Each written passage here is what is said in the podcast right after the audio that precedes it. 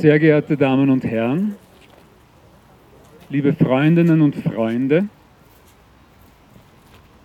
seit mittlerweile 21 Jahren treffen sich die Freunde und Freundinnen der Deserteure und der anderen ungehorsamen Soldaten hier am Gedenkstein im Donaupark, um eben all dieser ungehorsamen Soldaten zu gedenken, die irgendwann während des Zweiten Weltkrieges, viele von ihnen hier auf dem ehemaligen Gelände des Militärschießplatzes Kagran hingerichtet worden sind und die von den Militärgerichten verfolgt wurden. Im Jahr 1943 verzeichneten die Wiener Reservelazarette mehr Bänderrisse und ähnliche Knieverletzungen als alle Wiener Unfallkrankenhäuser zusammen. Das kam den militärgerichtlichen Verfolgungsbehörden seltsam vor und sie haben diese Angelegenheit begonnen zu recherchieren, würde man heute sagen. Und es hat sich der Eindruck verdichtet, dass hier mehr oder weniger systematisch Selbstverstümmelung betrieben wird. Dass also Soldaten, um nicht mehr an die Front zu müssen, sich absichtlich Verletzungen an den Knien oder auch an den Ellbogen, an den Ellbögen zufügen oder zufügen lassen. Und im Juni 1944 hat das Feldkriegsgericht der Division 177 in Wien eine eigene Abteilung eingerichtet, die Abteilung 3 dieses Gerichts, die, deren Aufgabe es ausschließlich war, die sogenannte Selbstverstümmerseuche zu bekämpfen. Darin war diese Abteilung leider sehr erfolgreich. In den Jahren, Im Jahr 1944 ähm, hat diese Abteilung 98 Verfahren durchgeführt gegen 132 Beschuldigte und allein zwischen Oktober und Dezember 1944 wurden in drei, vier Verfahren von, den, von Richter Breitler und Ankläger Ewerts äh, 27 Todesurteile verhängt und äh, die Leute, die nicht zum Tod verurteilt wurden, wurden zu langjährigen Zuchthausstrafen äh, verurteilt, insgesamt 378 Jahre. Und ein Großteil derer, die zum Tode verurteilt wurden, von der Abteilung 3, wurden hier, irgendwo hier, ähm, am Militärschießplatz Kagran erschossen im Winter 1945. Diese Geschichte erzähle ich deswegen, weil der Standort dieses Gerichts der Abteilung 3, das war die Hohenstaufengasse 3 im ersten Bezirk. Die Hohenstaufengasse 3 ist ein recht schönes Haus, ein Frühwerk von Otto Wagner aus den 80er Jahren des 19. Jahrhunderts. Dort ist heute eine Abteilung des Bundeskanzleramts untergebracht. Und die gute Nachricht ist, das Bundeskanzleramt hat zugestimmt und hat dem Personenkomitee den Auftrag erteilt, erstens eine Gedenktafel an der Fassade außen anzubringen, dass es hier eben einen Gerichtsstandort gab. Es wird ähm, im Haus selbst eine Tafel geben, wo die Namen der zum Tode verurteilten Personen zu lesen sein werden. Und wenn alles gut geht, und im Moment glauben wir, dass alles gut geht, wird es auch eine Publikation dazu geben und eine recht große Eröffnungspräsentationsveranstaltung rund um dieses Buch. Wenn der Zeitplan so bleibt, wie er im Augenblick konzipiert ist und der ist recht optimistisch gedacht, dann wird als erster Schritt in diesem doch recht umfassenden Gedenkprozess ähm, die Tafel außen an der Fassade Mitte Jänner im Idealfall vom Herrn Vizekanzler eröffnet. Das ist eine sehr gute Nachricht und es gibt auch noch eine zweite gute Nachricht. Wir sind offenbar wirklich gerade dabei, dieses Netzwerk der Militärjustiz in Wien, von dem wir ja schon lange sprechen und das insbesondere Matthias Lichtenwagner schon seit langer Zeit ähm, erforscht und gedenkpolitisch begleitet, noch um einen weiteren ähm, Standort auszudehnen, nämlich es geht um den Concordia-Platz. Dort in dem Regierungsgebäude ist das Bundesministerium für Wissenschaft mit einer Abteilung zumindest untergebracht und auch dort ähm, am Concordia-Platz war während des Zweiten Weltkriegs eine Verfolgungsbehörde zu Hause, nämlich der Gerichtsherrenstandort der Panzertruppe. Und auch dort soll ähm, nach dem Willen des Herrn Bundesministers äh, demnächst eine Gedenktafel enthüllt werden. Also es geht weiter. Das, glaube ich, ist die sehr, sehr gute Nachricht, die ich ähm, heute erzählen kann, zu einer Zeit, wo die guten Nachrichten eher selten in den Nachrichten zu finden sind. Es freut mich sehr, dass Lukas Hammer, Nationalratsabgeordneter der Grünen, sich bereit erklärt hat, heuer hier am Donaupark die offizielle Gedenkrede zu halten. Und ich bin jetzt auch schon ruhig und übergebe das Wort an ihn. Bitte, Lukas.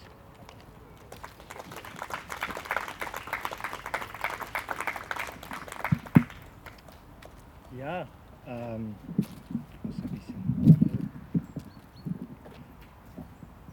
Sehr geehrte Damen und Herren, liebe Freundinnen und Freunde, liebe Linde Wadani, gerade jetzt, heute am Nationalfeiertag, marschiert das österreichische Bundesheer auf der Ringstraße und am Heldenplatz. Junge Soldaten geloben, den Gesetzen und den gesetzmäßigen Behörden Treue und Gehorsam zu leisten, alle Befehle meiner Vorgesetzten pünktlich und genau zu befolgen und mit allen meinen Kräften der Republik Österreich und dem österreichischen Volke zu dienen. Jedes Heer hat solche Gelöbnisse, das österreichische Bundesheer hat seine.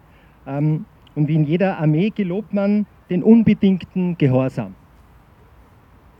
Dann tut man eben im Fall eines Krieges seine Pflicht, wie das ein ehemaliger Bundespräsident ausgedrückt hat. Stirbt man dabei, hat man ein Opfer für das Vaterland gebracht und ist ein Held. Auch unter Anführungsstrichen. Den Helden und ihren Opfern wurden Denkmäler errichtet. Ganz egal, wie menschenverachtend die Gesetze waren, denen Soldaten die Treue schwören mussten. In jedem noch so kleinen Ort in Österreich findet sich so ein Kriegerdenkmal. Den Helden der beiden Weltkriege steht dann zum Beispiel dort, wie auch über dem Eingang einer Kapelle in Hallein, dabei die Namen mit den Söhnen des Ortes, die den Heldentod gestorben sind. Ich war anlässlich äh, der österreichischen Konsumdialoge letzten diesen Sommer in Hallein und habe einige der Teilnehmenden auf dieses äh, Kriegerdenkmal angesprochen, das gleich nebenbei war. Alle haben das gesehen, aber niemand ist es aufgefallen. Zu normal ist der Anblick dieser Kriegerdenkmäler. Meine jüdischen Großeltern wurden aus Europa vertrieben. Ihre Geschwistern, Eltern, Cousinen, Cousins, Nichten, Neffen gingen auch aus Österreich und aus Tschechien fort oder sie wurden in den Gaskammern der Nazis ermordet. So wie meiner Familie ging es allen jüdischen Familien hier in Österreich und vielen anderen Familien die von den Nazis, warum auch immer, verfolgt wurden. Aber welchen Mitgliedern der Gemeinde wird in der Regel gedacht? Denjenigen, die sich am Morden beteiligt haben. Wem wird nicht gedacht? Die Namen der vertriebenen und ermordeten Jüdinnen und Juden, Roma und Sinti, LGBTIQ-Personen oder politisch Verfolgte stehen nicht auf den Gedenktafeln und in der Regel erinnert auch sonst nichts an sie genauso wenig wie an diejenigen, die sich weigerten zu morden. Die Deserteure und WiderstandskämpferInnen, sie sind in den Augen vieler immer noch Eidbrecher, Verräter oder Feiglinge, aber sicher keine Helden, die ein Opfer für das Vaterland gebracht hätten. Diejenigen, die sich weigerten zu morden, wurden von der NS-Militärjustiz verurteilt und lange Zeit auch gesellschaftlich geächtet durch den Einsatz von Menschen wie Richard und Linde Wadani und all anderen Personen, die sich in dem vom Richard gegründeten Personenkomitee Gerechtigkeit für die Opfer der NS-Militärjustiz engagiert haben, ist in den letzten 20 Jahren viel gelungen und es ist viel passiert und der Thomas hat das auch gerade angesprochen. Vor genau 14 Jahren, am 21. Oktober 2009, wurde im Nationalrat das Aufhebungs- und Rehabilitationsgesetz beschlossen. Die Urteile der Wehrmachtsjustiz wurden formal aufgehoben und insbesondere Deserteure rehabilitiert. Es wird wenige hier überraschen, dass die FPÖ und das damalige BZÖ gegen dieses Gesetz gestimmt haben, und zwar geschlossen. Seit genau neun Jahren, seit dem 24. Oktober 2014, gibt es ein eigenes Deserteursdenkmal. Und zwar am zentralsten Ort dieser Republik, am Ballhausplatz. Und auch wenn man über die konkrete Gestaltung dieses Denkmals, und Linde, wir haben uns schon ein paar Mal darüber unterhalten, auch wenn man sich darüber streiten kann und auch wie das, ähm, und was vielleicht erwartbar war, auch teilweise jetzt missbraucht wird äh, für diverse politische Veranstaltungen, so ist es doch einzigartig, dass es direkt vor dem Amtssitz des Bundeskanzlers und hoffentlich bald wieder einer Bundeskanzlerin sich befindet. Und es ist schon gut, dass der österreichische Bundespräsident, wer auch immer dann da sitzen wird, der auch Oberbefehlshaber des österreichischen Bundesheers ist, von seinem Fenster aus immer auf ein Denkmal zur Ehrung von Deserteuren runterschaut. Vor einem Jahr wurde ein Gemeindebau in Wien-Simmering nach Richard Wadani und somit nach einem Deserteur der Wehrmacht benannt. Und dieses Jahr gab es, wie viele von euch wissen, einen weiteren wichtigen Schritt.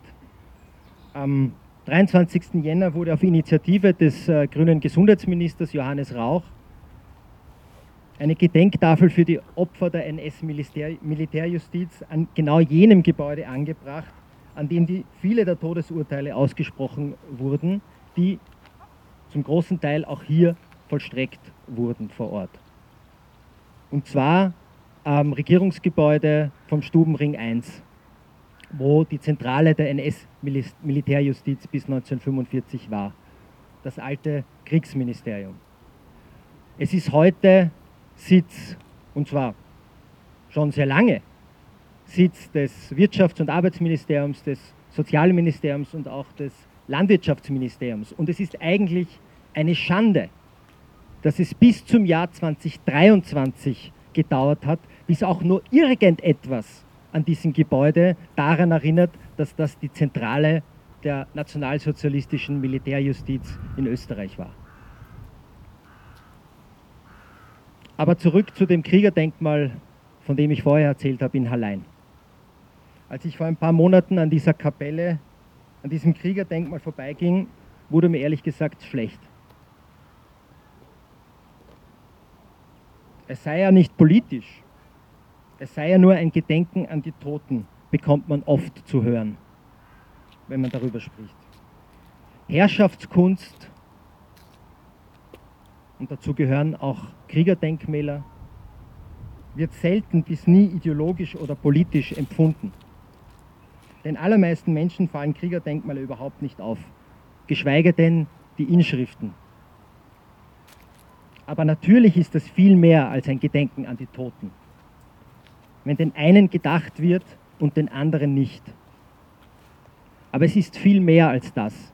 Es ist auch die Vermittlung eines Opferdiskurses, eines nationalsozialistischen Opferdiskurses.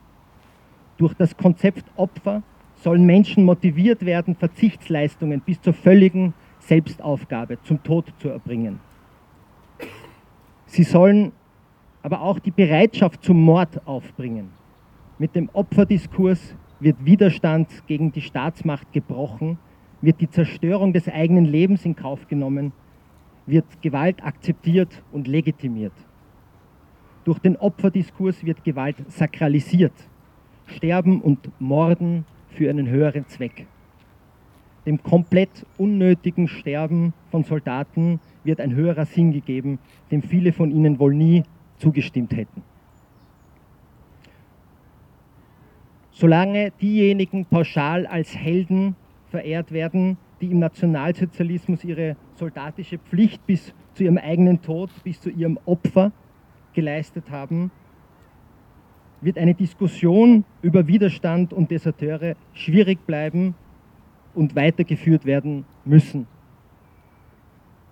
Die bewusste Entscheidung, am Morden nicht mitzumachen, erfordert Mut in einem Ausmaß, den ich mir nicht vorstellen kann.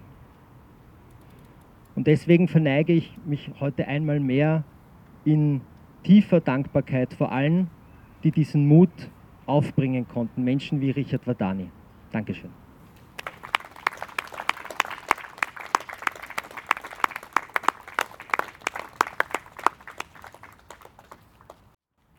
Vielen Dank.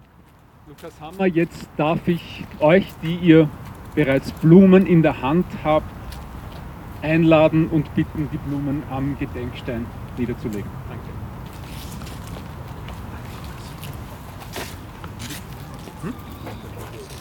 Der Lehne, der liegt ja schon der Kant. Was hättest du mit dem Kant? Ja, den muss man normal so aufmachen.